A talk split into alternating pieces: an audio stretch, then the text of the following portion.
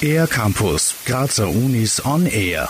Früh entdeckte Talente sind nicht immer lebenslange Begleiter. Oft verschieben sich Begabungen und nicht selten führt eine Fülle an möglichen Ausbildungs- und Berufswegen zu Unsicherheit und Überforderung. Wie es zu einer verzerrten Selbstwahrnehmung kommt, weiß Begabungsforscher Aljoscha Neubauer vom Institut für Psychologie der Universität Graz. Zum einen bekommen wir, gerade was den Bereich Begabungen und Leistungen betrifft, oft zu wenig Feedback. Wenn wir Feedback bekommen, dann neigen wir auch dazu, es äh, fehlerhaft zu attribuieren. Das heißt, die Ursachenzuschreibung ist verzerrt. Dass Begabungen meist erst mit zunehmendem Alter erkannt werden können, erklärt Aljoscha Neubauer so. Ja, wo wirklich die Schwerpunkte der Begabung liegen, das zeigt sich erst so mit 13, 14 Jahren. Das erklärt man damit, dass es da im Gehirn eine zweite Welle der Gehirnentwicklung gibt. Es werden bestimmte überflüssige Verbindungen gekappt und, und andere werden verstärkt. Wie sich Begabungen zu Leistungen entwickeln, weiß Begabungsforscher Roland Grabner, ebenfalls vom Institut für Psychologie der Universität Graz. Neben der persönlichen Motivation und vielen Umwelteinflüssen mischt auch der Zufall wesentlich mit.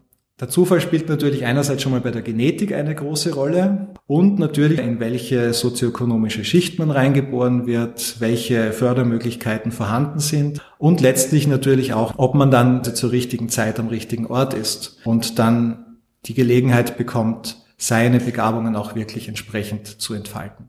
Fälschlicherweise treffen viele junge Menschen ihre Studien- und Berufswahl ausschließlich aufgrund ihrer Interessen. Aljoscha Neubau erklärt, warum es ein Vorteil ist, Begabungen zum Beruf zu machen.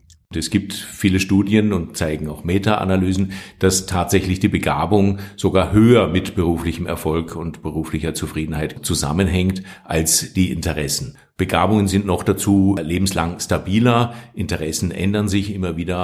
Begabtenförderung ist nicht nur für die Betroffenen selbst von Vorteil, sondern für alle, meint der Wissenschaftler. Die wirtschaftlich führenden Nationen sind diejenigen, die besonders viel in Begabungsförderung investieren. Es gibt Studien, die zeigen, dass gerade die Förderung der besonders Begabten auch für die wirtschaftliche Entwicklung eines Landes ganz wichtig ist. Weshalb Roland Grabner folgenden Wunsch an die Politik äußert. Dass die Ergebnisse aus der Forschung stärker in der Bildungspolitik berücksichtigt werden.